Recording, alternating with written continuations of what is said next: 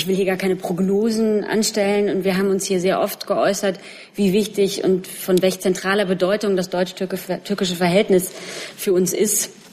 Mit den Ausführungen möchte ich Sie jetzt nicht noch mal behelligen, aber vielleicht kann Herr Fischer das.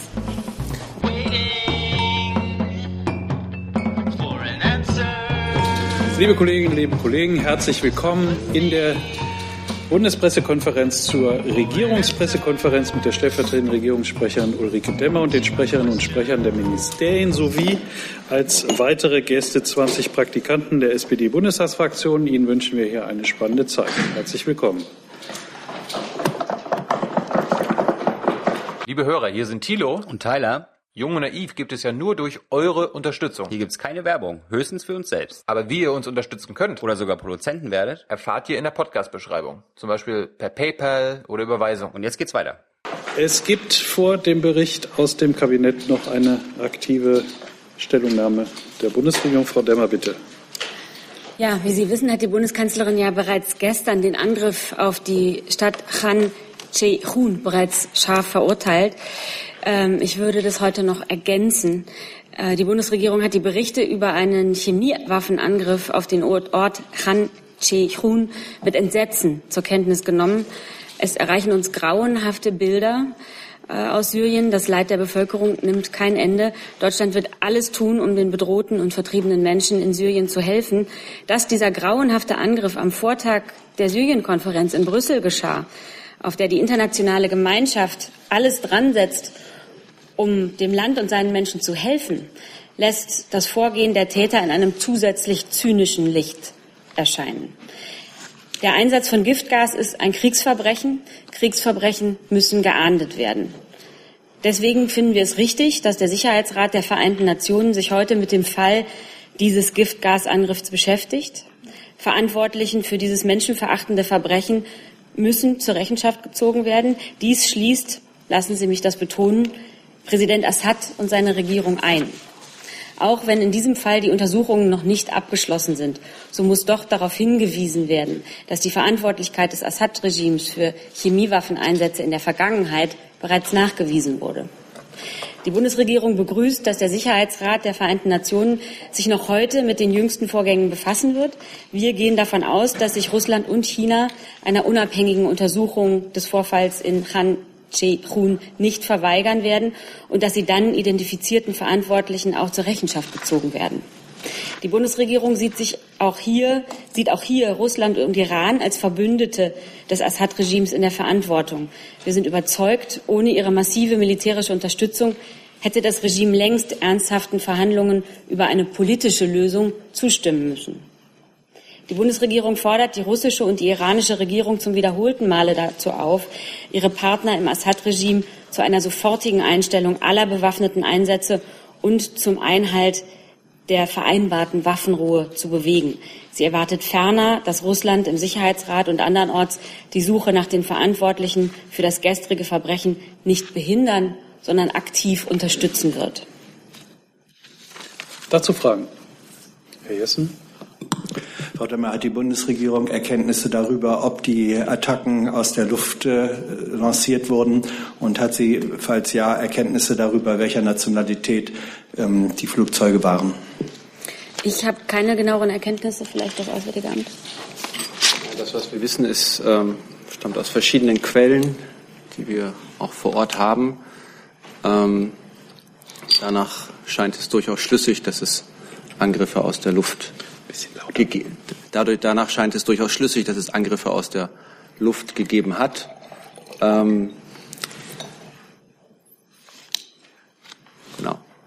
Wir lassen uns erstmal dabei. Herr Heller. Wenn Sie von der Hoffnung sprechen, dass, die, ähm, dass Russland und, und China einer unabhängigen äh, Überprüfung äh, zustimmen dieses Vorfalls. Ist das eine jetzt allgemeine Hoffnung oder fußt die auf irgendwelchen konkreten Gesprächen, Signalen, ähnlichem, die Sie aus den beiden Ländern bekommen haben? Ich habe Ihnen jetzt erstmal den Appell so vorgetragen. Über Hoffnungen kann ich Ihnen keine Auskunft geben. Herr Jung. Frau Demmer, Herr Fischer, wie bewerten Sie die russische Stellungnahme? Die haben die syrische Regierung ebenfalls verantwortlich gemacht, aber ähm, die sagen, dass die syrische Luftwaffe einen Angriff auf ein genutztes Lager mit Giftstoffen unternommen hat. Also Sie sagten ja, dass es eine Giftattacke war und das ist ja quasi eine Attacke auf ein Giftlager. Wir haben keine Hinweise darauf, die diese These belegen würden. Ja, wir kennen keine Bilder von einem Angriff auf ein solches Lager. Und dann habe ich vor dieser Regierungspressekonferenz auch mit unseren Experten gesprochen und die sagten, selbst wenn es einen Angriff auf ein Lager voller Giftgas gegeben haben sollte, würde das nicht notwendigerweise bedeuten, dass es dann auch äh, zu dieser Art von Auswirkungen käme. Also man, es kann durchaus sein, dass so ein Lager angegriffen wird, ohne dass irgendetwas danach passiert, vor allen Dingen nicht mitten in einer Stadt. Also es gibt weder Bilder, noch gibt es konkrete Hinweise darauf, was für ein Lager das gewesen sein soll, noch sagen unsere Experten, die sich mit Chemiewaffen beschäftigen, ähm, würde ein Angriff notwendigerweise dazu führen, dass es zu solcher Art von Bildern kommt, die wir gesehen haben.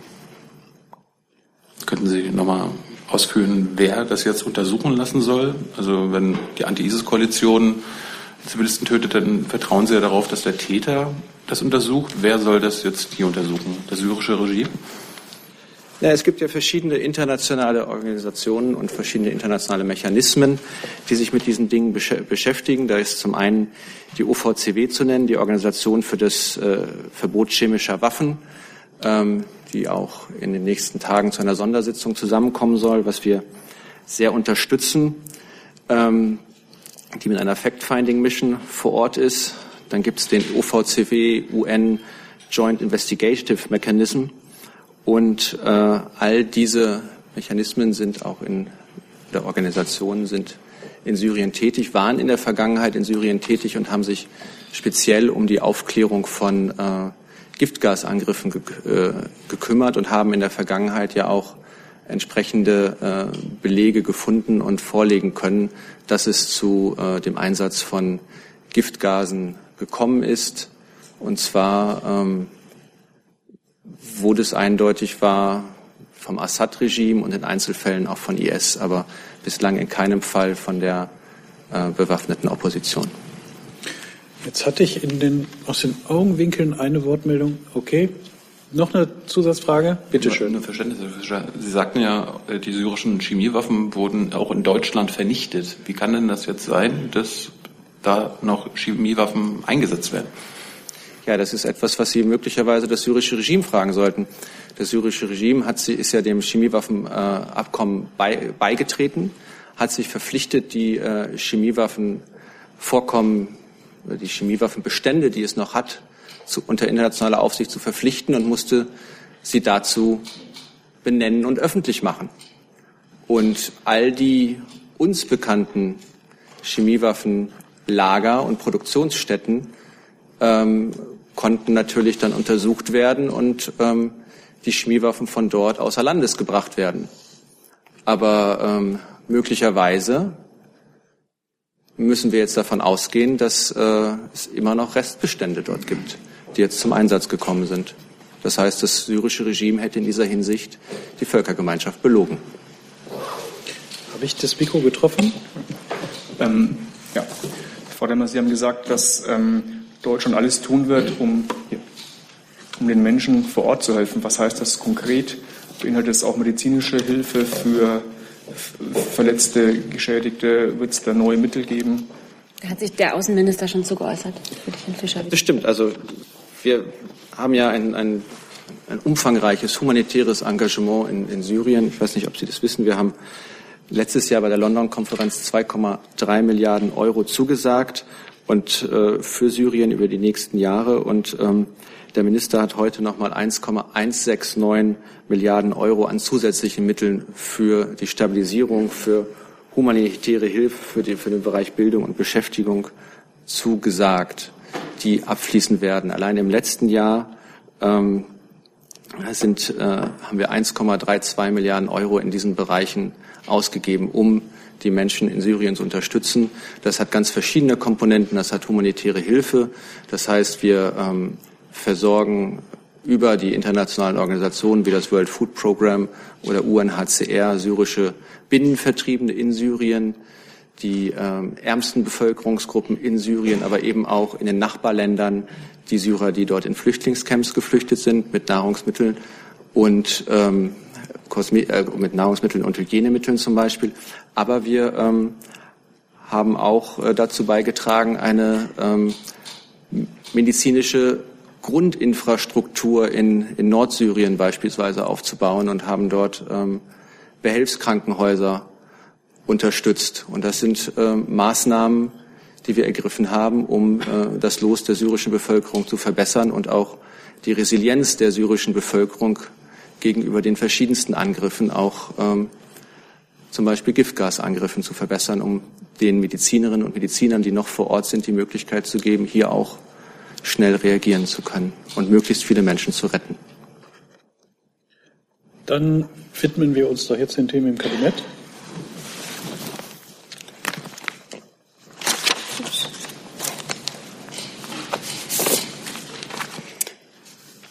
Bundesregierung hat heute einen Gesetzesentwurf zur Bekämpfung von Hasskriminalität in sozialen Netzwerken beschlossen. Der Gesetzentwurf zielt darauf, Hasskriminalität, strafbare Falschnachrichten und andere strafbare Inhalte in sozialen Netzwerken wirksamer zu bekämpfen. Erfasst werden dabei Inhalte, die auch nach dem jetzigen Recht strafbar sind. Das ist zum Beispiel die Beleidigung, die üble Nachrede, Verleumdung, öffentliche Aufforderung zu Straftaten, Volksverhetzung und Bedrohung, aber auch Kinderpornografie und terroristische Straftaten. Das Melden von derartigen Inhalten wird für die Nutzer erleichtert. Betreiber sozialer Netzwerke müssen eine wirksames, ein wirksames und transparentes Beschwerdemanagement einführen. Sie werden unter anderem verpflichtet, ein leicht erkennbares, unmittelbar erreichbares und ständig verfügbares Verfahren zur Übermittlung von etwaigen Beschwerden über strafbare Inhalte anzubieten. Die Betreiber sind gegebenenfalls verpflichtet, strafbare Inhalte von ihrer Plattform zu nehmen. Dabei gelten folgende Fristen. Offensichtlich strafbare Inhalte müssen innerhalb von 24 Stunden nach Eingang der Beschwerde gelöscht oder gesperrt werden.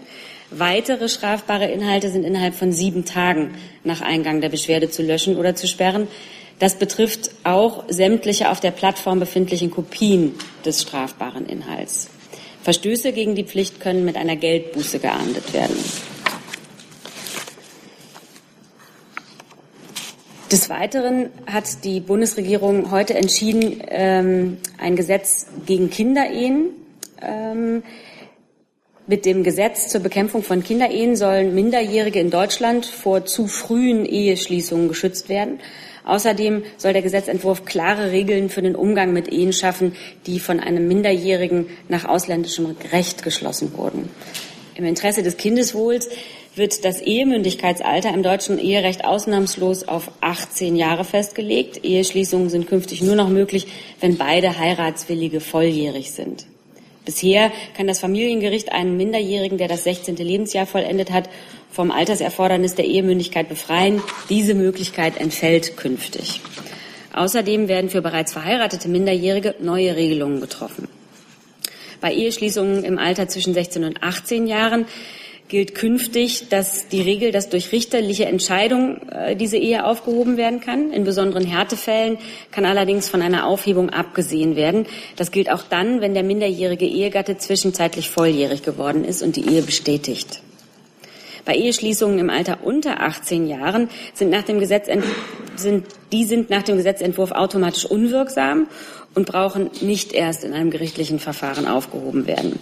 Diese Grundsätze gelten auch, wenn die Ehen nach ausländischem Recht wirksam geschlossen worden waren. Mit dem Entwurf eines dritten Gesetzes zur Änderung des Telemediengesetzes setzt die Bundesregierung eine Vereinbarung aus dem Koalitionsvertrag um.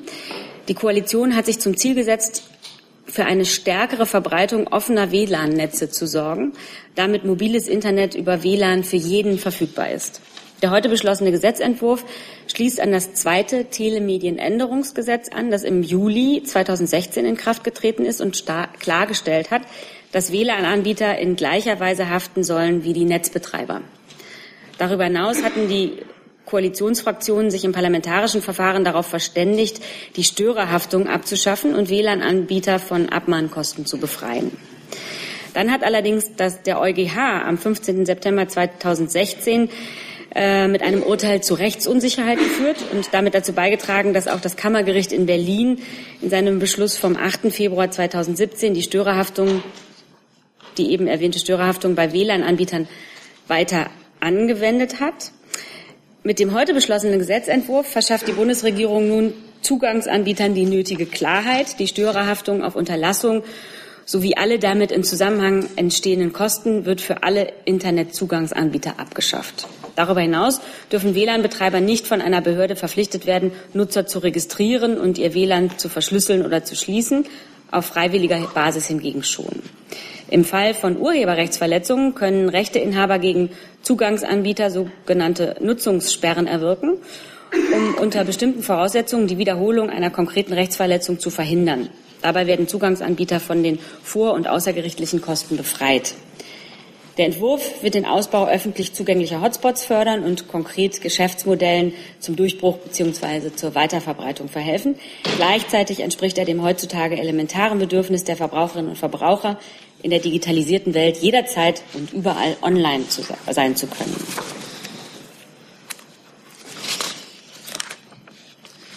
Das Kabinett hat heute eine Formulierungshilfe für die Änderungsanträge der Koalitionsfraktionen im Gesetzentwurf Modernisierung der epidemiologischen Überwachung übertragbarer Krankheiten beschlossen. Auf der Grund der gesetzgeberische Handlungsbedarf hat sich aus den Schlussfolgerungen der Expertenkommission Pflegepersonal im Krankenhaus vom 7. März ergeben. Eine gute Versorgung im Krankenhaus ist nur möglich, wenn genügend Pflegepersonal da ist. Gesundheitsminister Gröhe hat sich daher mit Vertretern der Koalitionsfraktionen und Ländern darauf verständigt, dass künftig Pflegepersonaluntergrenzen für Krankenhausbereiche vereinbart werden, in denen dies aus Gründen der Patientensicherheit besonders notwendig ist. Berücksichtigt werden müssen dabei insbesondere die intensivmedizinische Pflege und die Nachtdienste. Sie sollen bis zum 30. Juni 2018 verbindlich festgelegt werden. Damit beauftragt sind der Spitzenverband Bund der Krankenkassen, die Deutsche Krankenhausgesellschaft unter Beteiligung des Verbandes der privaten Krankenversicherung. Die Vereinbarung soll zum 1. Januar 1909, äh, 2019 wirksam werden und sollte bis zum 30. Juni 18 keine entsprechende Vereinbarung zustande kommen, wird das Bundesgesundheitsministerium die Personaluntergrenzen festlegen, sozusagen ersatzweise mit einer Rechtsverordnung ohne Zustimmung des Bundesrates. Außerdem wird der Pflegezuschlag ab 2019 auf 830 Millionen Euro aufgestockt. Er beträgt derzeit 500 Millionen Euro. Hinzu kommen dann die 330 Millionen aus dem Pflegestellenförderprogramm, die damit die in die Regelfinanzierung überführt werden. Sie erinnern sich vielleicht, das Pflegestellenförderprogramm läuft seit 2016. Den Pflegezuschlag, beschlossen im Krankenhausstrukturgesetz, gibt es seit diesem Jahr. Er wird nach Pflegepersonalkosten der Krankenhäuser verteilt und ist Anreiz für genügend Mitarbeiterinnen und Mitarbeiter in der Pflege zu sorgen. Und dann hat sich das Kabinett heute mit dem Ausbildungsmarkt befasst. Der Ausbildungsmarkt hat sich im Ausbildungsjahr 2016 stabilisiert. Die Zahl der neu abgeschlossenen Ausbildungsverträge, insbesondere der betrieblichen Ausbildungsverträge, ist gegenüber dem Vorjahr nahezu konstant. Die Ausbildungschancen für junge Menschen, die sich um einen Ausbildungsplatz bewerben, haben sich verbessert. Für Betriebe ist es hingegen erneut schwieriger geworden, ihre angebotenen Ausbildungsstellen zu besetzen. Das heißt, es gibt ähm, ein Passungsproblem zwischen Angebot und Nachfrage, die sich nach Regionen und Berufen stark unterscheiden. Zudem ist die Quote der Betriebe, die die Ausbildungsplätze anbieten, erneut leicht rückläufig. Wichtig bleibt die Bildungsintegration der Geflüchteten mit Bleibeperspektive. Die wichtigsten Daten des Berufsbildungsberichts 2017, den das Kabinett heute beschlossen hat, würde ich Ihnen gerne im Überblick nennen. 100 Ausbildungsplatzsuchenden stand standen 104,2 Ausbildungsangebote gegenüber. Das sind so viel wie seit 20 Jahren nicht mehr. Die Zahl der neu abgeschlossenen Ausbildungsverträge ist gegenüber dem Vorjahr mit rund 520.300 nahezu konstant. Davon waren 502.800 betriebliche Ausbildungsverträge. Den 20.600 unversorgten Bewerberinnen und Bewerbern, das sind 1,1 Prozent, standen bei den Betrieben 43.500 unbesetzte Ausbildungsstellen gegenüber. Das ist eine Zunahme um 4,5 Prozent. Der Anteil der Ausbildungsbetriebe an allen Betrieben, die Ausbildungsbetriebsquote, ist weiter zurückgegangen und lag 2014 bei 20 Prozent. Dieser Rückgang ist ausschließlich auf Kleinstbetriebe und auf neue Branchen ohne Ausbildungstradition, wie etwa Start-ups, zurückzuführen. Mit steigender Betriebsgröße steigt auch die Ausbildungsbetriebsgröße. Die Bundesbildungsministerin hat den Bericht vorhin auf ihrer Pressekonferenz erläutert. Der Bericht belegt den hohen Stellenwert der dualen Berufsausbildung mit etwa 330 anerkannten Ausbildungsberufen. Und die Bundesregierung ist überzeugt von der Stärke des wirtschaftsnahen Berufsbildungssystems in Deutschland. Die Ausbildungsqualität, die im EU-Vergleich geringste Jugenderwerbslosigkeit und das hohe Ansehen im Ausland zeigen, wie wertvoll das Berufsbildungssystem ist. Die Bundesregierung arbeitet gemeinsam mit Ländern und Sozialpartnern daran, das Berufsbildungssystem leistungsfähig und attraktiv zu halten. Schwerpunkte waren 2016 die Verbesserung des Übergangs in Ausbildung, die Modernisierung der beruflichen Ausbildung, die Steigerung der Attraktivität der Ausbildung sowie die Integration von jungen Migranten und Geflüchteten. Das war es aus dem Kabinett. Rufe ich mal ein paar auf. Gibt es denn Wortmeldungen, Fragen zur Hasskriminalität? Herr Jung. Herr Scholz, ähm, der Gesetzesentwurf hat ja einen eingeschränkten Geltungsbereich. Können Sie uns mal äh, die kommerziellen Dienste und sozialen Netzwerke nennen, die Stand heute unter das Gesetz äh, also betroffen wären? Welche Dienste wären äh, berichtspflichtig? Und im Entwurf hieß es ja damals, ich weiß nicht, ob das jetzt der ist, der jetzt heute beschlossen wurde, dass dieses Gesetz für Telemediendienstanbieter gilt, die mit Gewinnerzielungsabsicht Plattformen im Internet betreiben, die es Nutzern ermöglichen, beliebige Inhalte mit anderen Nutzern auszutauschen, zu teilen oder der Öffentlichkeit zugänglich zu machen. Damit äh, würde ja auch immer WhatsApp zum Beispiel runterfallen. Haben, haben Sie das mittlerweile in dem von Ihnen heute beschlossenen Entwurf ausräumen können, dass diese Messenger-Dienste nicht darunter fallen? Nein, es ist wie, Sie haben es ja richtig wiedergegeben, den Anwendungsbereich, wie er im Gesetzentwurf definiert ist. Wir gehen äh, davon aus, oder im Gesetzentwurf gehen wir davon aus, dass äh, primär drei soziale Netzwerke betroffen sind und bei weiteren sieben eine Einbeziehung denkbar ist. Welche? Man muss, äh, ich kann Ihnen keine abschließende Liste äh, dieser, dieser Netzwerke nennen. Sie müssen bedenken, dass es auch äh, sich nur um eine erste Einschätzung handelt. Die Nutzerzahlen, von denen es ja auch abhängt, ob diese Netzwerke in den Anwendungsbereich fallen, können sich selbstverständlich jederzeit verändern, äh, sodass ich Ihnen äh, heute keine, keine fertige und abschließende Liste dessen nennen kann, was da, äh, was darunter fällt. Ähm, Messenger-Dienste haben Sie angesprochen, ähm, können von der Definition erfasst werden, wenn es um ähm, die Kommunikation ähm, innerhalb eines nicht festgeschlossenen Benutzerkreises geht. Sie sagten ja drei große Netzwerke und sieben kleinere. Können Sie wenigstens die drei großen nennen?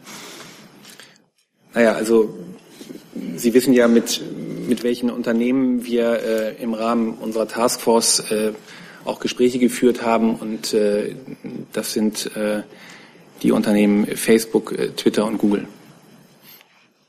Frau Kritian? Facebook verweigert ja weiterhin den Zugang zu den Räumlichkeiten von diesen Löschteams. Wäre es nicht wünschenswert, dass man sich da mal einen Eindruck über die Arbeitsweise machen kann? Also empfinden Sie das als Problem? Ja, wir haben jetzt mit dem äh, Gesetzentwurf ja auch vorgesehen, dass die Unternehmen verpflichtet werden, äh, künftig regelmäßig äh, und umfassend ähm, darüber zu berichten, wie viele Beschwerden sie bekommen, von Nutzern über ähm, strafbare Inhalte, wie sie mit diesen Beschwerden umgegangen sind. Und sie müssen auch darüber berichten, ähm, wie viel Personal und wie qualifiziertes Personal äh, sie einsetzen, um diese Prüfung der Inhalte und dann gegebenenfalls die Entfernung und Löschung vorzunehmen. Ähm, sodass, wenn dieses Gesetz so in Kraft tritt, wir in dem Bereich äh, deutlich mehr Transparenz haben, als wir es jetzt haben. Herr Jung? Sie hätten ja im Entwurf einige Straftatbestände ähm, aufgezählt, unter anderem den Paragraph 90 Strafgesetzbuch Verunglimpfung des Bundespräsidenten oder Verunglimpfung des Staates und seiner Symbole. Aber also warum kann ich dann auf Facebook den Bundespräsidenten nicht mehr grob beleidigen, aber die Bundeskanzlerin dagegen schon, weil den 90b haben Sie nicht aufgezählt. Also die der 90b ist äh, auch genannt. Also von daher ja? glaube ich, ja, also ich kann es nochmal, ich kann es nochmal nachgucken, aber das. Äh, In meinem Entwurf hat er nicht drin gestanden. Ja, im, äh, im Regierungsentwurf, der heute beschlossen ist, ist der 90b Strafgesetzbuch ähm, auch genannt. Gibt es Fragen zu Kinderehen, zu WLAN, zu Epidemien, Berufsbildungs... Bitte? Hatte ich Sie? Ja, bitte. Sind wir bei den Personaluntergrenzen im Krankenhaus jetzt? Ja. Ja. Ähm, da würde mich interessieren, da hat die Deutsche Krankenhausgesellschaft heute direkt eine Pressemitteilung rausgegeben und auf den Fachkräftemangel verwiesen.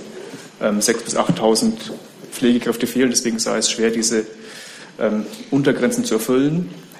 Die Frage ans BMG, wie man mit der Kritik umgeht und ans Familienministerium. Ähm, letzte Woche gab es ja kurzzeitig einen Kompromiss zwischen den Fraktionen, was das Pflegeberufegesetz angeht, was ja ähm, auch diesen Fachkräftemangel mit äh, beheben soll. Und hat Frau Schwesig, Herrn Lauterbach und die Fraktion gestoppt. Da würde mich interessieren, ob Frau Schwesig denn auch mit Blick auf den Fachkräftemangel eine Nichteinigung, also ein nicht zustande kommendes Gesetzes besser find, befindet als einen Kompromiss, wie er vergangene Woche zwischen den Fraktionen ausgehandelt wurde. Wer beginnt? Soll ich zuerst antworten? Bitte. ähm, also die Stellungnahme der Krankenhausgesellschaft, äh, also ich kenne sie noch nicht. Ich weiß auch nicht, ob sie dem Haus vorliegt. Ähm, ich denke, der, hier der Auftrag, der sich aus diesen Änderungsanträgen ergibt, ist irgendwie eindeutig und Krankenhäuser und Krankenkassen sind jetzt erstmal verpflichtet, diese Untergrenzen festzulegen und dann wird man sehen, wie das auch mit den es gibt ja auch andere, das wissen Sie auch sicher, ähm, andere Maßnahmen des Hauses, um ähm, ähm, dem Personal oder die, die, das Personal im Krankenhaus zu stärken. Und ähm, ja, man wird sehen, wie das, das Zusammenspiel dieser Maßnahmen sich auswirkt. Familie?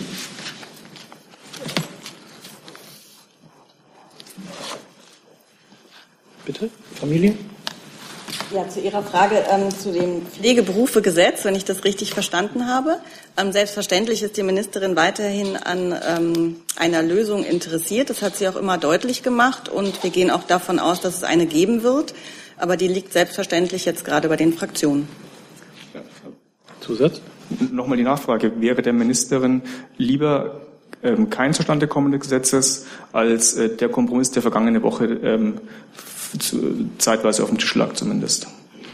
Ich habe Ihnen gerade gesagt, dass ähm, die Ministerin immer deutlich gemacht hat, dass sie an einer guten Lösung interessiert ist. Also sprich, dass wir zu einer Lösung kommen. Und da sind wir auch zuversichtlich, dass es eine geben wird.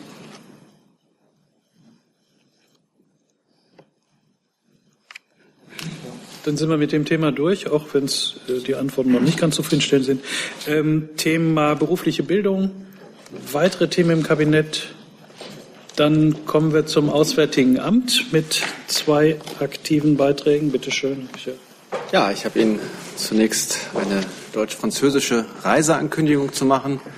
Donnerstagnacht wird äh, Außenminister Gabriel auf, zu einer Reise nach Mali aufbrechen. Für uns ist Mali ein Schlüsselland zur Stabilisierung und Entwicklung der gesamten Sahelregion. Es ist ein Schwerpunktland unseres Engagements in Afrika.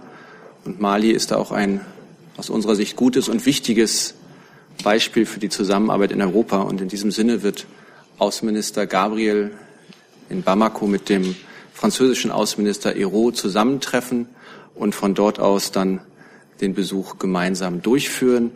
Die beiden Minister werden zunächst nach Gao reisen und dort äh, die UN-Mission MINUSMA besuchen. Geplant sind dort unter anderem Gespräche mit der Einsatzleitung sowie deutschen und französischen Soldatinnen und Soldaten. In Bamako werden die beiden mit dem malischen Staatspräsidenten zusammentreffen und im Mittelpunkt der Gespräche dort werden Themen stehen wie äh, der innermalische Friedensprozess, die Frage der Stabilität der Region sowie der innenpolitischen Reformen und geplant ist darüber hinaus auch ein Besuch der Nationalen Polizeischule Dort engagieren wir uns im Rahmen der Polizeikomponente von, von MINUSMA und der zivilen Ausbildungsmission EUCAP Sahel Mali. Und zudem wird ein Treffen mit, der, mit Vertreterinnen und Vertretern der malischen Zivilgesellschaft geplant. Das dazu und dann. Moment, gibt es dazu Fragen? Dann wechseln Sie das Thema. Komme ich zu einer unerfreulichen Sache. Nordkorea hat heute erneut eine ballistische Mittelstreckenrakete getestet. Damit setzt das Regime seine unverantwortliche und völkerrechtswidrige Politik fort. Diese Art von Politik stabilisiert bewusst, destabilisiert bewusst die Sicherheit in Ostasien und der gesamten Region drumherum. Wir verurteilen diesen Test in aller Deutlichkeit und aller Schärfe und rufen Nordkorea mit Nachdruck dazu auf, sich endlich an geltendes Völkerrecht zu halten und den Weg zurück in die Völkergemeinschaft zu suchen. Gemeinsam mit unseren Partnern in der EU setzen wir uns dafür ein, dass die internationale Gemeinschaft geschlossen und entschieden auf diese erneute Provokation reagiert. Und an Nordkorea gerichtet kann ich nur sagen, solange das Regime nicht zur Vernunft kommt, nicht zur Vernunft kommt und die einschlägigen Sicherheitsratsresolutionen in vollem Umfang respektiert, werden auch die sehr scharfen und umfangreichen Sanktionen gegen Nordkorea bestehen bleiben. Und bei einer Fortsetzung dieser Politik muss natürlich auch über eine Verschärfung der Sanktionen nachgedacht werden. Das war's von meiner Seite. Danke. Herr Jung dazu? Wurde der nordkoreanische Botschafter einbestellt? Ich glaube, wir haben jetzt erstmal so, so reagiert und ob er und wie wir das Gespräch suchen, ähm, mag es auf verschiedenen Ebenen sein, aber Sie können davon ausgehen, dass wir diese Botschaft, die ich gerade hier äh, öffentlich übermittelt habe, die sicher auf diesem Wege Nordkorea auch erreichen wird, auch noch einmal über unsere Botschaft in Pyongyang und durch die Kolleginnen und Kollegen hier vor Ort an Nordkorea übermitteln werden. Dann wechseln wir das Thema. Herr Valassopoulos hat eins. Bitte schön.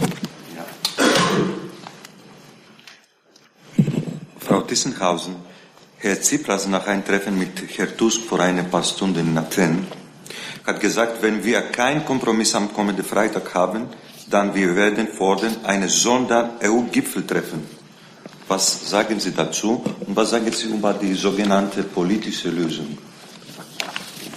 Also ich bin ja Sprecherin des Bundesfinanzministeriums und ich berufe keine Sondereurozonengipfel ein.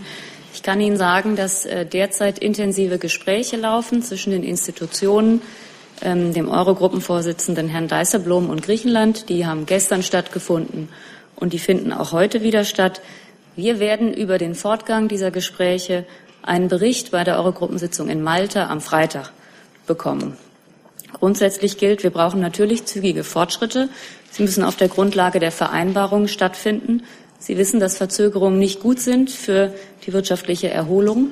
Und äh, in diesem Sinne warten wir jetzt ab, was bei den Gesprächen herauskommt. Ja, dann sind Sie dran, Kollege, bitte. Ja, auch eine Frage an das äh, Bundesfinanzministerium. Zu diesem Thema?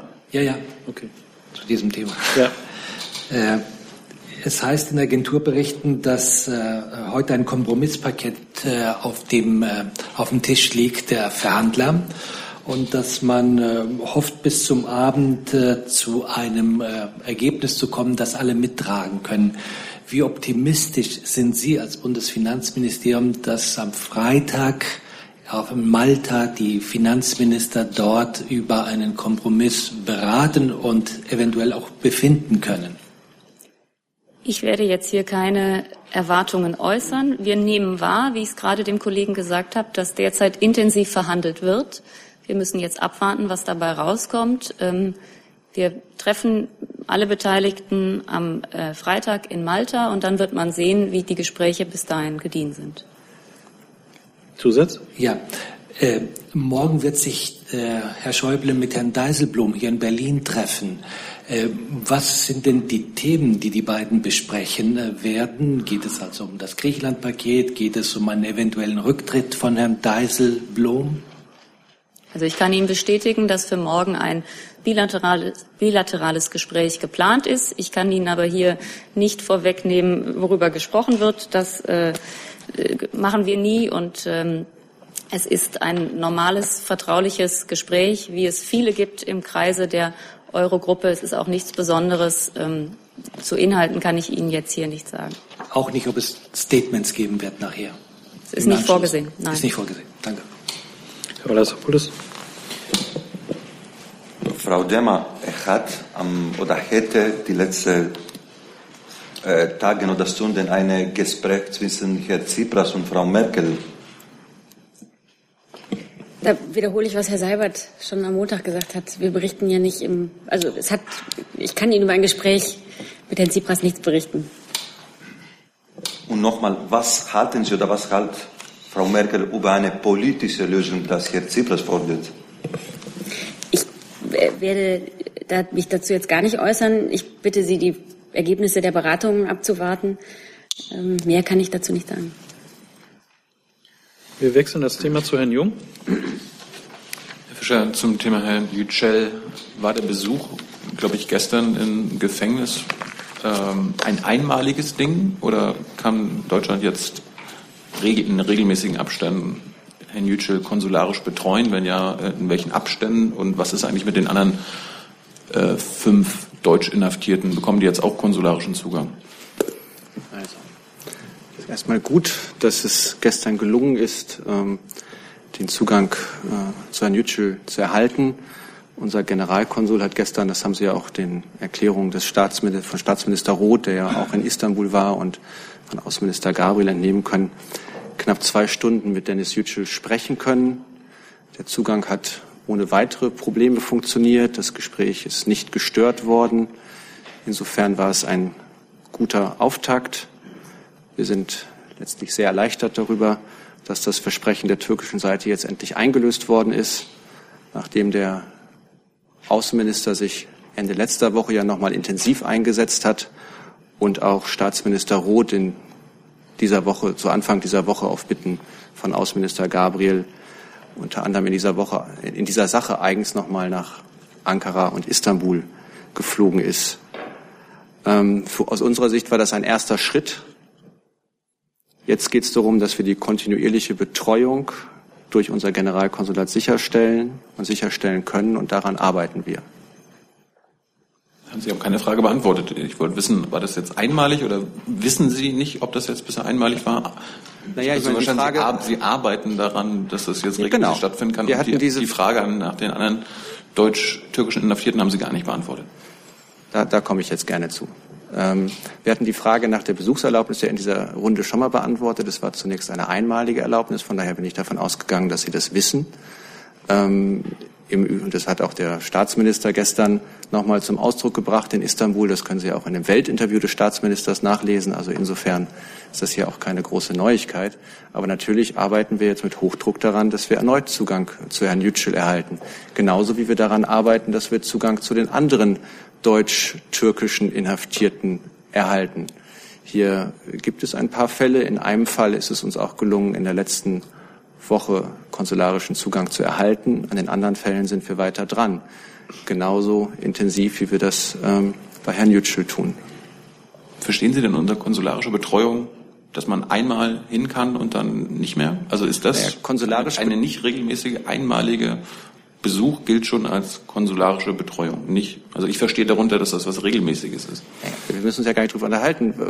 Wir arbeiten daran, dass wir, dass wir erneut dass unser Generalkonsul erneut mit Herrn Yücel sprechen kann. Und konsularische Betreuung geht ja viel weiter als das, was Sie bezeichnen. Das heißt, wir stehen im Kontakt mit den Anwälten, wir stehen in Kontakt mit der Familie und wir bemühen uns natürlich auch um direkten Kontakt mit Herrn Yücel und wir bemühen uns auf den verschiedensten Ebenen, zum Beispiel auch darum, dass ähm, die Haftbedingungen so, so erträglich wie möglich gestaltet werden und wir bemühen uns weiterhin darum, dass Herr Yücel freigelassen wird. Das war ja auch eine der, der wichtigen Dinge, die der, unser Generalkonsul gestern nochmal übermittelt hat, dass äh, wir, die Bundesregierung, dass der Außenminister seine Haft für falsch hält und sich weiterhin mit allem Nachdruck für seine Freilassung einsetzt. Von daher ist konsularische Betreuung in dem Sinne, die, die, die Sie bezeichnen, natürlich durchaus umfangreicher. Und ja, dazu gehört für uns auch, dass wir regelmäßig mit Herrn Yücel sprechen können und uns davon überzeugen können, dass es ihm gut geht und oder den Umständen entsprechend gut geht, muss man ja leider sagen.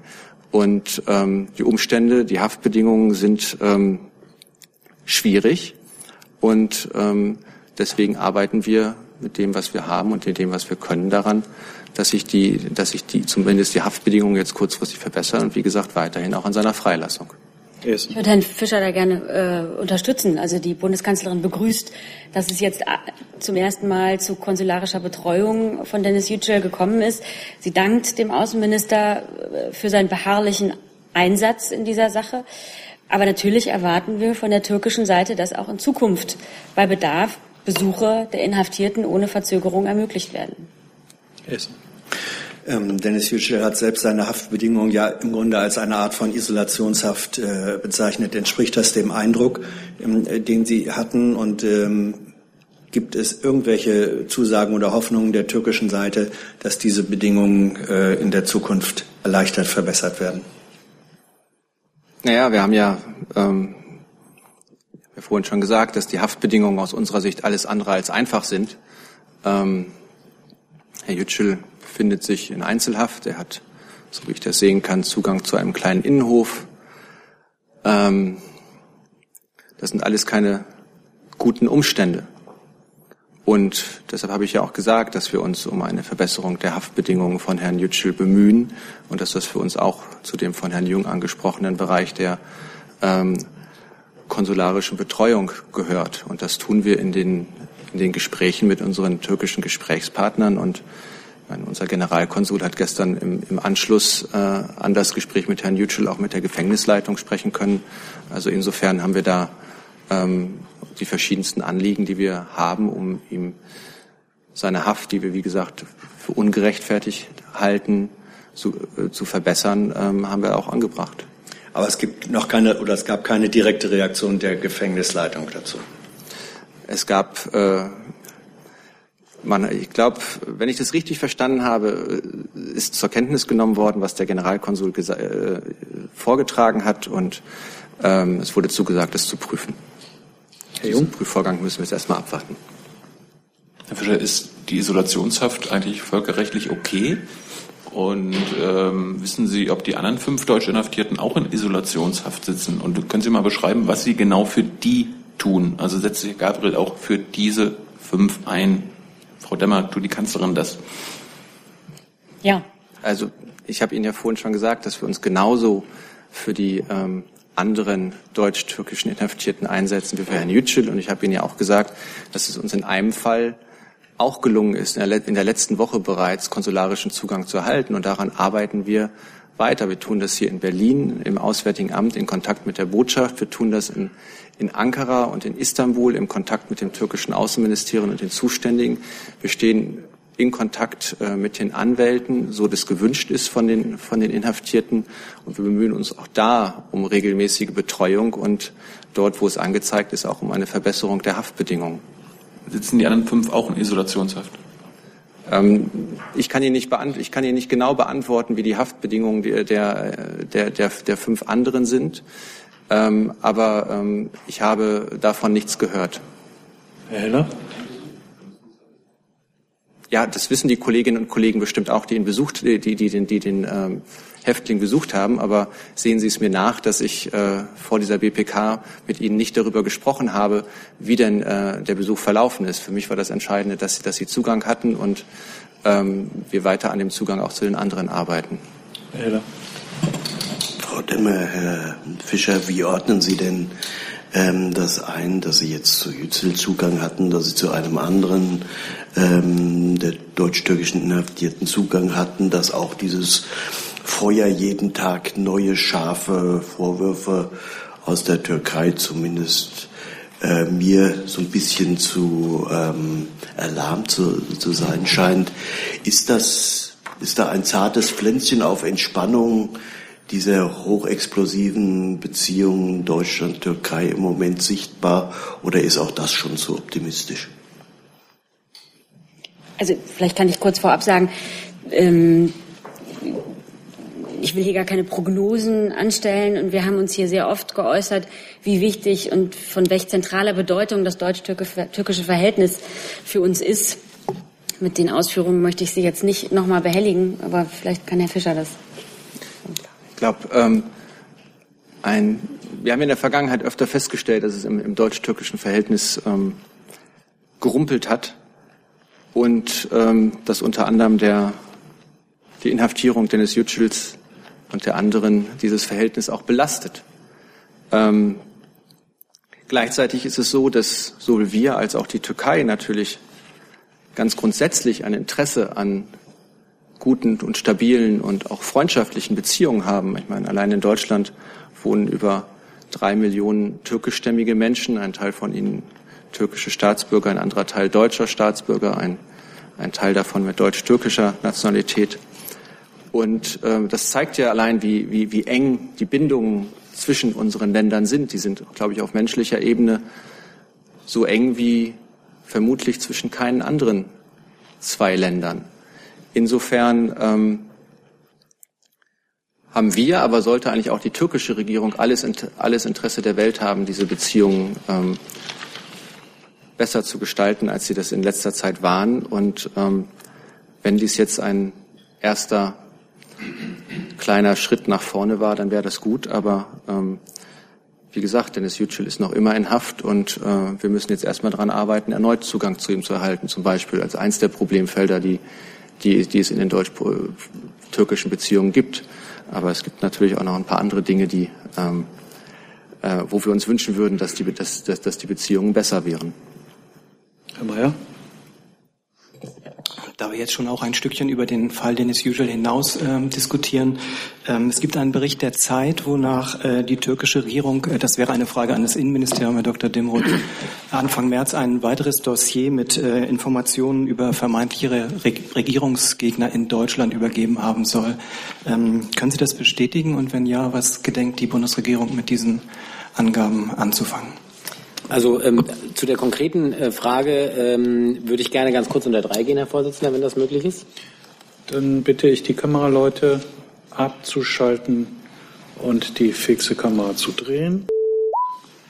Kurz Moment, dass die Kollegen wieder in Stellung gehen können.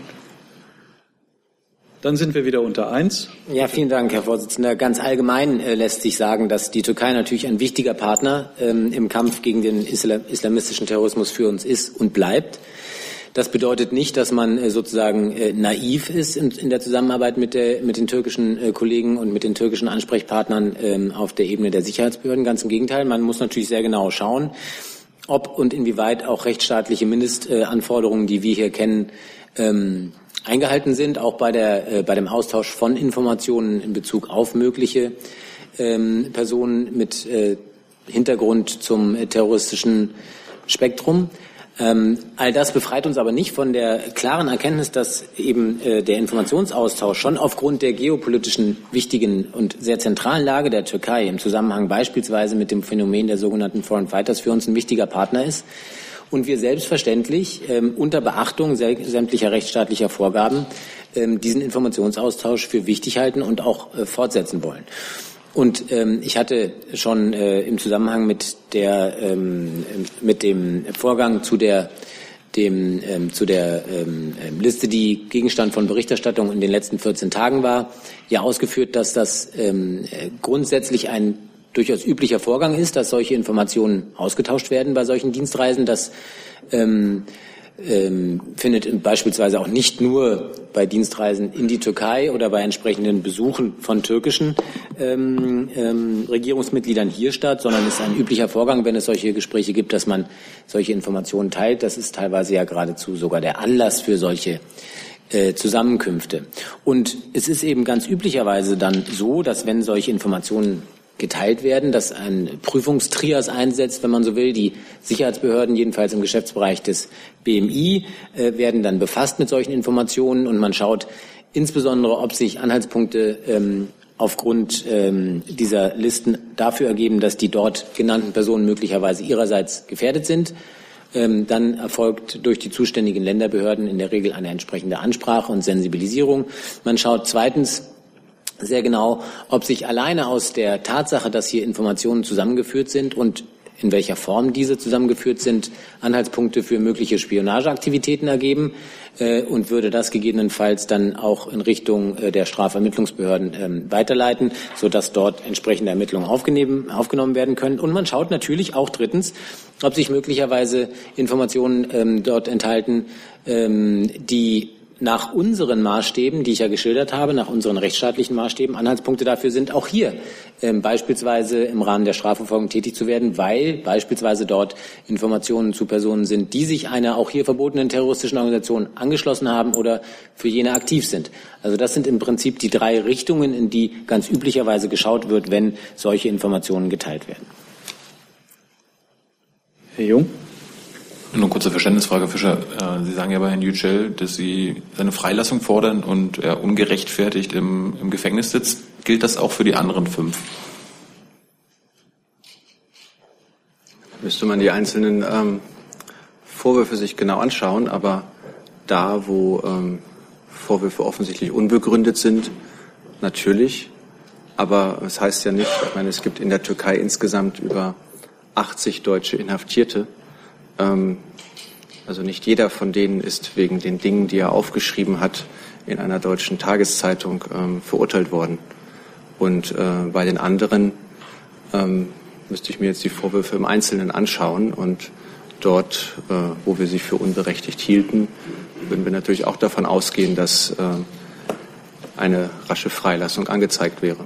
Können Sie uns nachreichen, von wie vielen Sie die Freilassung fordern? Ich, ich prüfe das mal. Wir haben jetzt noch mindestens sechs weitere Themen, die angesprochen werden sollen. Nur mal so als kleinen Zwischenstand. Das nächste formuliert Herr Heller. Ich würde gerne vom Bundesfinanzministerium wissen, nachdem offenbar in Brüssel ja weiterhin gearbeitet wird an, ähm, ich sag mal, neuartigen Wertpapieren, an der Zusammenfassung von Staatsanleihen und deren Verbriefung. Wie ist da der aktuelle Wissensstand der Bundesregierung? Können Sie mir noch mal die Haltung der Bundesregierung zu einem solchen Instrument, Herr Trumpowski ist es, glaube ich, der das jetzt gerade wieder mal erwähnt hat, noch mal ausführen? Ja, ich glaube, Sie spielen auf Berichterstattung an, ähm, dass es derzeit intern in der EU-Kommission Überlegungen gibt, ein Paper, einen, einen weiteren Beitrag zur Debatte um die Weiterentwicklung der europäischen Institutionen insgesamt äh, vorzubereiten. Das war ja auch angekündigt, das ist Teil des Weißbuchprozesses. Ähm, wir rechnen mit so einem Papier jetzt im Laufe des späteren Frühjahrs. Aber ähm, unser Stand ist der, dass es sich derzeit da um interne Vorüberlegungen der EU-Kommission handelt. Äh, insofern gibt es auch noch keinen finalen Aufschlag, den ich jetzt hier kommentieren könnte. Unsere Haltung zu ESPIs und anderen ist Ihnen bekannt, ist hier an der Stelle auch schon oft vorgetragen worden. Aber ich glaube, es macht jetzt wenig Sinn, hier einzusteigen in Detaildiskussionen, wenn noch kein Papier vorliegt. Das heißt, Sie sehen keine Verdichtung auf einen solchen Vorschlag im Moment in der EU-Kommission? ich weiß nicht, ob Verdichtung oder Verdünnung die richtigen Begriffe sind. Wir warten jetzt ab, was dann irgendwann kommt als Aufschlag der Kommission in dieser Debatte um die Weiterentwicklung der europäischen Institutionen insgesamt. Das ist ja wirklich Teil eines Gesamtprozesses und greift auch ineinander. Und ähm, jeden Wasserstand, den man da aus Brüssel hört, können wir hier von Seiten der, des Finanzministeriums nicht kommentieren. Es gibt da einen Nachtrag. Genau, also ich habe nochmal nachgeschlagen, es sind ungefähr 40 Deutsche in der Türkei inhaftiert. Ich glaube, ich habe gerade fälschlich von 80 gesprochen. Und in der anderen Frage machen Sie sich auch noch kundig. Dann wechseln wir. Sie prüfen das in der anderen Frage. Wir wechseln das Thema zu Herrn Jokwa. Frau Demmerfeld, äh, zum Anschlag in St. Petersburg. Vielleicht habe ich das übersehen, aber gab, gab es eigentlich außer dem Tweet von Herrn ähm, Seibert und äh, den Worten der Kondolenz im Gespräch äh, Frau Merkel mit äh, Herrn Putin eine offizielle Stellungnahme der Bundesregierung zu diesem Anschlag am Montag? Es gab ein Telegramm. Nur das Telegramm. Genau, und ich, also in dem die Kanzlerin ihr Entsetzen über die Explosion zum Ausdruck gebracht hat, äh, bei der so viele Menschen getötet worden sind, so viele verletzt worden sind. Ähm, sollte sich das bewahrheiten, dass es ein terroristischer Anschlag gewesen ist, wäre das ein barbarischer Akt, den die Kanzlerin auf das Schärfste verurteilt und dessen Drahtzieher ermittelt und zur Rechenschaft gezogen werden müssen. Der, Außen, der Außenminister hat den Anschlag auch am selben Tag noch verurteilt und ähm, erklärt, ähm, dass unsere Gedanken bei unseren Freunden in Russland sind. Zusatz, also nach dem, diesem Anschlag haben mehrere deutsche äh, Terrorismusexperten vorgeschlagen oder sogar gefordert, die Zusammenarbeit zwischen den Geheimdiensten Deutschlands und Russlands in der Antiterrorabwehr zu verstärken. Herr Dimroth, gibt es denn solche Kontakte wie zum Beispiel die, äh, die Sie erwähnten, die Kontakte oder den Informationsaustausch mit den türkischen Diensten, auch mit russischen? Ja, vielen Dank für die Frage. Zunächst gibt mir das Gelegenheit, auch kurz zu erwähnen, weil Sie ja sozusagen in Ihrer ersten Frage so ein bisschen den Eindruck äh, transportiert haben, als hätte die Bundesregierung sozusagen zu den Vorgängen nicht oder nicht hinreichend Stellung genommen. Zu dem, was Frau Demmer und Herr Fischer gerade gesagt hat, hat auch der Bundesinnenminister sich relativ zeitnah öffentlich erklärt ähm, und ähm, mehr oder weniger in gleicher Stoßrichtung äh, insbesondere seine tief empfundene Trauer für die Opfer und deren Angehörigen zum Ausdruck gebracht ähm, und auch sehr deutlich geschildert, dass äh, es eine äh, sozusagen gemeinsame Bedrohungslage gibt, der wir gemeinsam ausgesetzt sind und dass es hier auch durchaus gemeinsame Antworten bedarf und eben auch der Zusammenarbeit. Insofern auf Ihre zweite Frage gilt im Prinzip, auch wenn, wenn man die Dinge nicht vergleichen kann, die Türkei ist ein NATO-Partner, ähm, das ist äh, bei Russland bekanntermaßen nicht der Fall. Deswegen wird man sicher nicht eins und eins äh, vergleichen können. Aber in beiden Fällen gilt, dass wir die ähm, Zusammenarbeit, wie ich es vorhin beschrieben habe, nicht naiv, sondern sehr bewusst ähm, in Bezug auf die ähm, jeweiligen Besonderheiten der von Ihnen genannten Staaten ähm, betreiben, aber eben auch für erforderlich halten, weil wir wissen, dass Terroristen in ihrem schrecklichen Tun eben nicht vor Grenzen halt machen, ist es aus unserer Sicht zwingend erforderlich, eben auch international mit allen Partnern, die einen wirksamen Beitrag äh, zur Bekämpfung des Internationalismus, äh, äh, Terrorismus beitragen können, diese Zusammenarbeit auch zu pflegen. Nochmal, nicht naiv, sondern sehr äh, bewusst, was äh, die Besonderheiten des jeweiligen Staates anbetrifft. Aber äh, auf internationale Zusammenarbeit kann man in diesem Themenfeld nicht verzichten. Und die Bundeskanzlerin hat in dem Telefonat, was Sie eben angesprochen haben, auch zum Ausdruck gebracht, in dem Sinne, wie auch Herr Dimroth das gerade beschrieb, dass natürlich es wichtig ist, den weltweiten Terrorismus gemeinsam zu bekämpfen äh, und dass der internationale Terrorismus eben auch nur gemeinsam zu besiegen ist. Äh, ganz kurz, Herr Dimroth, gab es denn äh, unmittelbar nach diesem Anschlag am Montag einen, einen erhöhten Kontakt zwischen äh, deutschen und russischen Diensten oder einen Austausch? Also es gab sicher einen Informationsaustausch über die Kollegen der deutschen Sicherheitsbehörden, die in Russland ähm, ähm, tätig sind. Da gibt es ja Verbindungsbeamten, die für uns äh, als Ansprechpartner zur Verfügung stehen, um dann möglichst eben auch regierungsnahe Informationen ähm, generieren und gegebenenfalls weiter übermitteln zu können. Ich kann Ihnen jetzt hier nicht aus dem Stand sagen, ob es tatsächlich sozusagen ein erhöhtes Aufkommen äh, im Kontakt der Geschäftsbereichsbehörden, jedenfalls des BMI, gegeben hat. Da wäre ich äh, eher skeptisch, weil die Aufgabenüberschneidung ähm, für die Geschäftsbereichsbehörden des BMI jetzt vielleicht doch eher beschränkt sind. Da mag es andere Behörden geben, wo das einen stärkeren, eine größere Schnittmenge geben wird. Ähm, nichtsdestotrotz kann ich die Frage gerne mitnehmen und äh, sollte sich da Belastbares ergeben, nachreichen, respektive Ihnen am Freitag dazu eine Antwort geben. Herr Jung. Herr Demroth, Sie sagten gerade, dass sich die deutsch-türkische Geheimdienstzusammenarbeit nicht vergleichen lässt mit der deutsch-russischen. Können Sie mal erläutern, wie deutsche und russische Geheimdienste miteinander kooperieren? Und Frau Demmer, Herr Kahl war ja nach Amtsantritt äh, in Moskau und hat sich da mit den Geheimdienstvertretern getroffen. Ist das jetzt in den letzten sechs Wochen auch nochmal passiert? Ja, vielleicht kann ich das schnell abräumen. Zu nachrichtendienstlichen Angelegenheiten geben wir nur Auskunft gegenüber den zuständigen und geheimtagenden Gremien des Bundestages. Ja, äh, das wären auch äh, beinahe zu 100 Prozent meine Worte gewesen, nur mit dem Zusatz auf Ihre andere Frage, dass ähm, ich schlicht darauf verwiesen habe, dass man die Zusammenarbeit zwischen Staaten ebenso wenig wie die Staaten selbst äh, sozusagen über einen Kamm scheren kann, sondern es gibt immer Besonderheiten und eine Unterscheidung oder ein Unterschied in der Zusammenarbeit oder ein Unterschied in der in unserer Verbindung zwischen der Türkei auf der einen und Russland auf der anderen Seite ist schlicht die Tatsache der NATO-Mitgliedschaft eines dieser beiden Staaten, äh, was für den anderen eben nicht gilt. So. Das nächste Thema formuliert Frau Gammelin. Ja, ich würde gerne mal nach Ungarn gehen. Da hat ja gestern der Regierungschef Orban mithilfe seiner Regierungspartei ein Hochschulgesetz äh, durchs Parlament gebracht, was Auflagen für internationale Universitäten vorsieht, die äh, von so berühmten oder bekannten Universitäten wie der Soros-Universität nicht zu erfüllen sind. Und dazu hätte ich zwei Fragen. Die erste Frage ist, ist die Bundeskanzlerin der Meinung, dass das noch mit den normalen demokratischen Freiheiten, Meinungsvielfalt, äh, akademische Freiheit zu verbinden ist?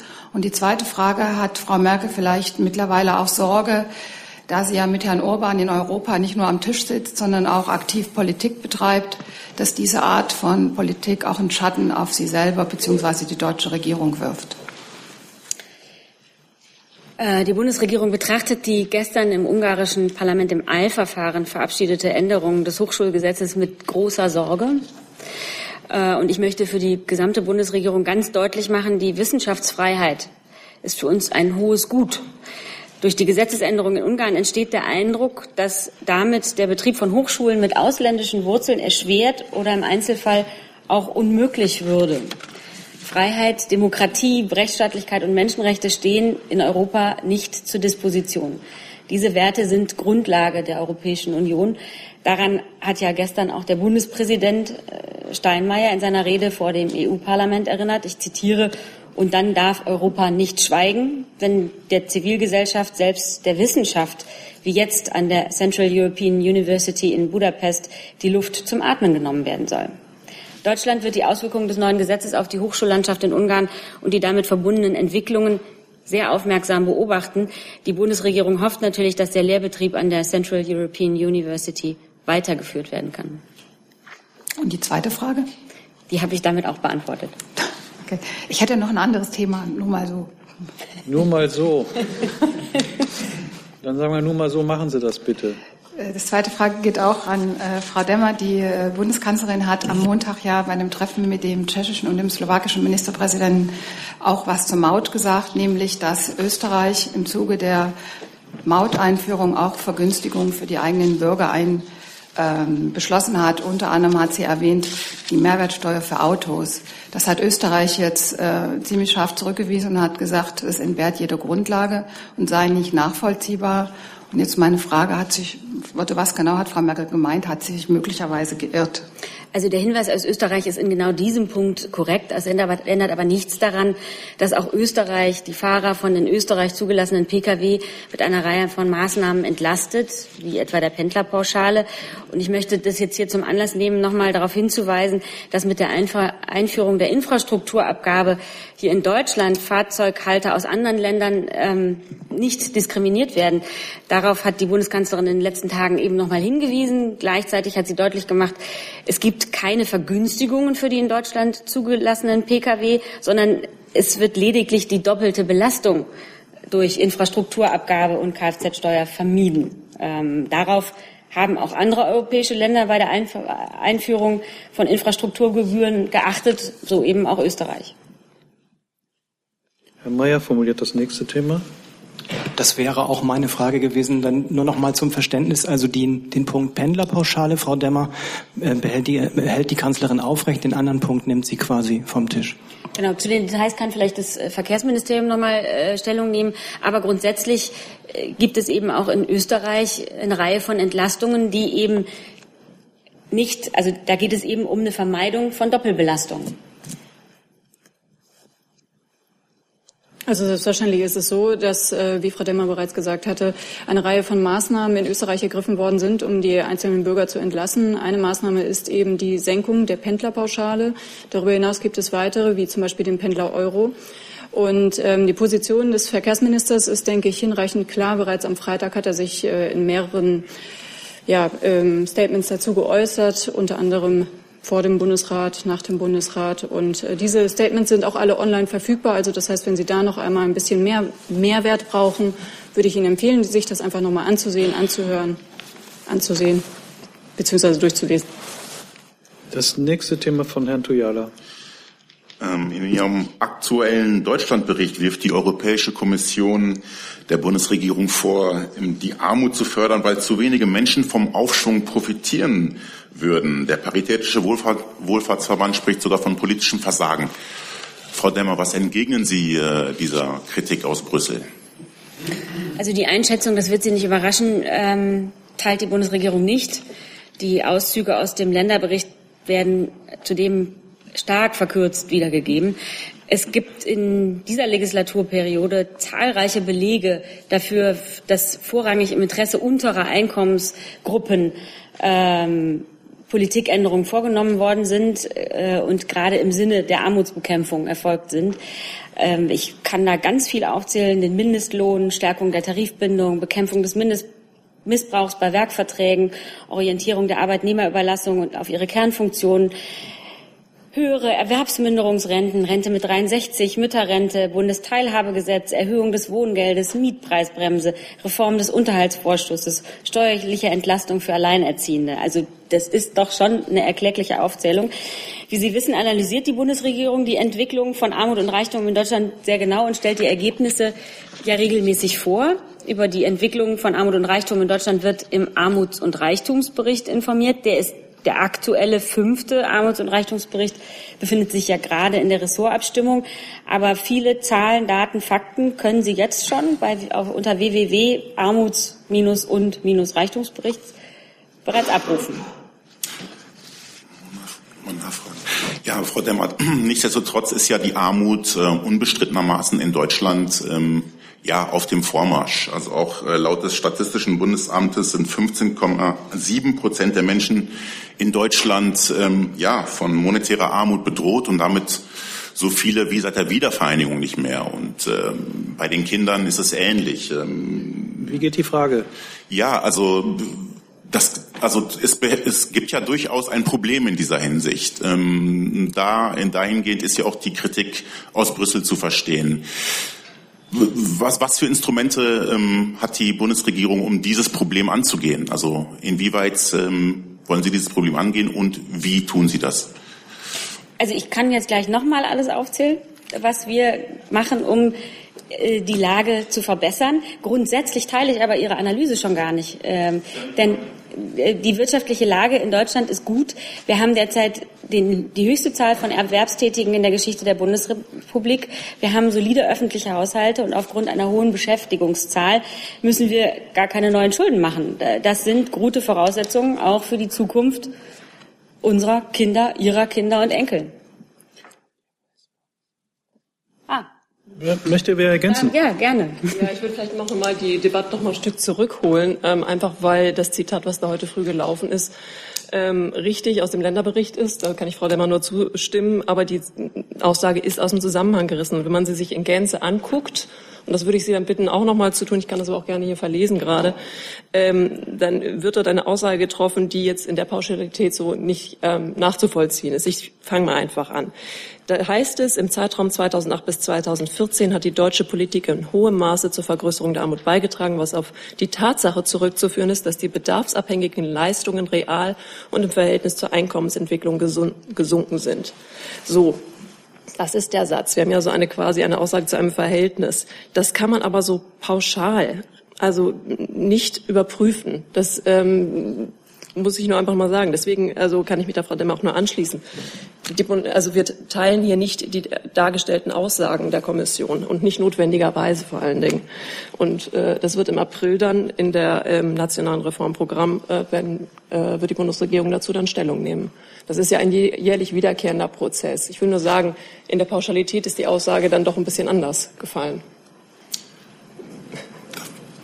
Zusatz? Ah, ja, ja, aber nichtsdestotrotz, deswegen sagte ich ja gerade, also es ist ja Fakt tatsächlich, dass die Armut, und das ist ja nicht meine Aussage, in, in Deutschland ähm, ja leider Gottes auf dem aufsteigenden Ast ist. Ja, und Ihre also, Frage. Sie wollten eine Zusatzfrage stellen. Ja, genau. Also so im Sie sagten jetzt, das ist eine Pauschalisierung, aber die, die Fakten sprechen ja tatsächlich eine andere Nein. Sprache. Also und dahingehend war ja meine Frage, ähm, was da, was da getan wird. Also, oder ob Sie diesem zustimmen. Also ich, wir haben das doch jetzt, also ich habe das doch wirklich aufgezählt. Ich finde, das war schon echt eine Menge Holz, was ich Ihnen aufgezählt habe. Und Ihre Analyse teilen wir nicht. Also die absolute Armut in Deutschland sinkt. Der Anteil der Personen mit erheblichen materiellen Entbehrungen sinkt seit Jahren. Nur ganz wenige haben materielle Entbehrungen wie fehlende Mittel für Miete, Heizung, unerwartete Ausgaben, auskömmliche Mahlzeiten. Herr Jessen, äh, Frau Küchen, jetzt bin ich verwirrt. Ähm, Ihr Zitat, das ist eigentlich sehr deutlich. Wenn ich das richtig verstanden habe. Die deutsche Politik hat in hohem Maße zur Armut beigetragen durch die Streichung von Leistungen. Das schien mir der Satz zu sein. Nee, also, äh, Oder dann habe ich es falsch verstanden. Dann also ich würde einfach nur mein Plädoyer ist, sich diesen Satz nochmal anzuschauen. Es geht darum, quasi das Verhältnis der bedarfsabhängigen Leistungen, ich kann mal kurz für unser Haus sagen, die Leistungen im SGB II, also im Hartz-IV-System und im SGB XII in der Sozialhilfe, werden jährlich angepasst. Also von daher ähm, bitte ich einfach diese Aussage sich nochmal genau anzuschauen und die Aussage, die die EU-Com da getroffen hat. Mache ich, vielleicht Freitag. Gut, wir wechseln das Thema. Herr Kollege, bitte. Sie hatten sich noch mal gemeldet. Ja, eine Frage ans Finanzministerium. Ähm, seit Montag, glaube ich, sind ja die Zahlen zu dem Kommunalinvestitionsförderfonds für die kom finanzschwachen Kommunen öffentlich. Und ähm, da sieht man, dass die Ausschöpfungsquote immer noch relativ gering ist. Ich glaube 1,8 Milliarden von 3,5 Milliarden. Ähm, das wird so ein bisschen begründet mit äh, Schwierigkeiten, Anträge zu stellen, Planungshoheit der Kommunen. Wenn ich mir anschaue, dass für die Krankenhäuser nur 158 Millionen beantragt sind und wir bundesweit in allen Krankenhäusern Investitionspläne auf Halde liegen haben, kann ich das nicht so glauben. Deswegen zwei Fragen. Kann es erstens sein, dass der Anteil, den die Kommunen zu stemmen haben mit 10 Prozent, ähm, noch zu hoch ist? Und äh, zweitens, ähm, ist das BMF nochmal in Gesprächen mit den Ländern, um dafür zu sorgen, dass dieser Fonds vielleicht künftig besser ausgelastet wird? Ich bin jetzt ehrlich gesagt ähm, etwas auf dem falschen Fuß, was die konkreten Zahlen für Krankenhausprojekte äh, angeht. Das habe ich jetzt nicht präsent. Die grundsätzliche Problematik bei der Ausschöpfung dieser Fonds ist nicht neu. Das haben wir auch nicht nur in diesem Fonds, das haben wir in anderen Fonds auch. Es gibt, ähm, diese Debatte haben wir ja auch im Zusammenhang mit, mit anderen Themen schon geführt, es gibt generell einen schleppenden Abfluss von Mitteln.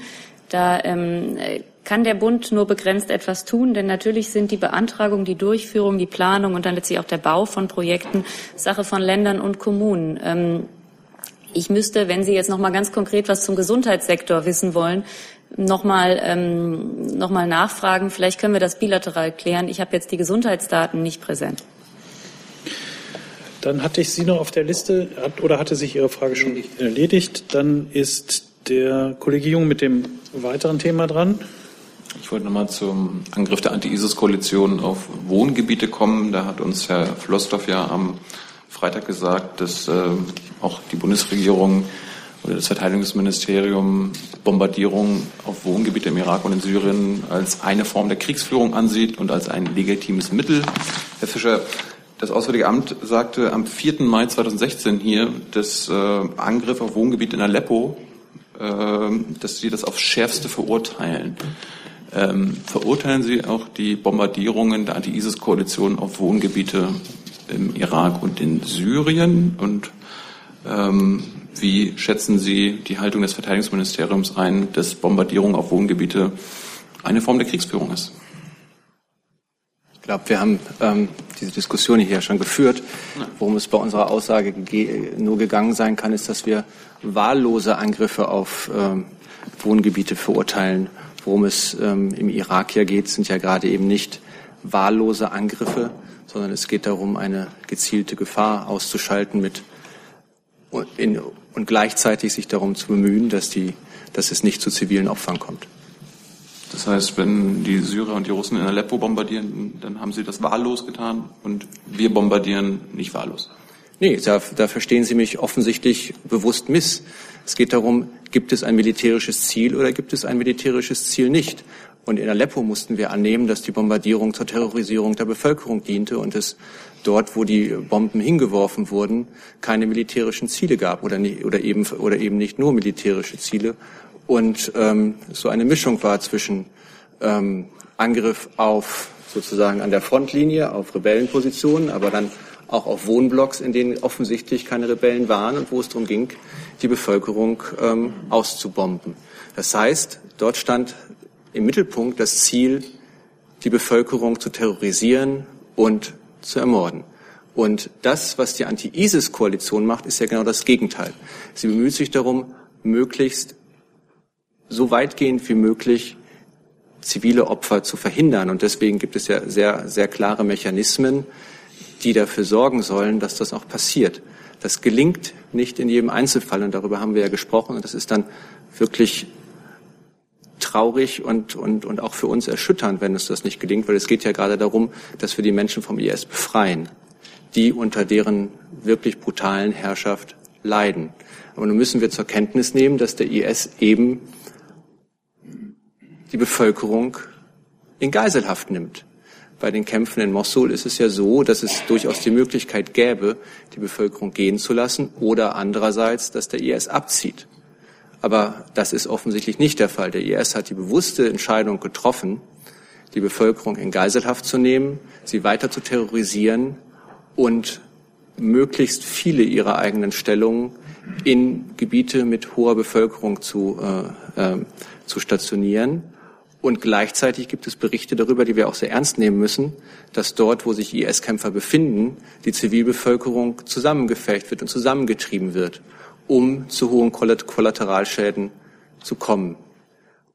Das ist eine Art von Kriegsführung, die jeglichem humanitären Völkerrecht widerspricht. Und es ist genau eben ein Unterschied zu einer Art äh, von ähm, Auseinandersetzung, die wir führen. Mit Blick auf die Uhr kommen wir zu den beiden letzten Themen. Das vorletzte macht dann der Herr Jolkwa. Ja, eine Frage an das Wirtschaftsministerium. Ähm, der russische Energieriese Gazprom ähm, ist wohl bereit, große Zugeständnisse der EU-Kommission zu machen, um das Projekt Nord Stream 2 zu verwirklichen. Es gibt auch ein Schreiben mit, äh, von, von Gazprom an die EU, das weitergeleitet wurde an die Regierungen der EU-Mitglieder. Ist Ihnen, sind Ihnen diese Vorschläge von Gazprom bekannt? Was halten die von denen? Und bleibt Ihr Haus bei der Stellungnahme, dass äh, Nord Stream 2 eine reine unternehmerische Entscheidung ist und sein soll? Ja, vielen Dank für die Frage. Mir sind diese Schreiben nicht bekannt, deshalb kann ich deren Inhalte jetzt auch nicht kommentieren.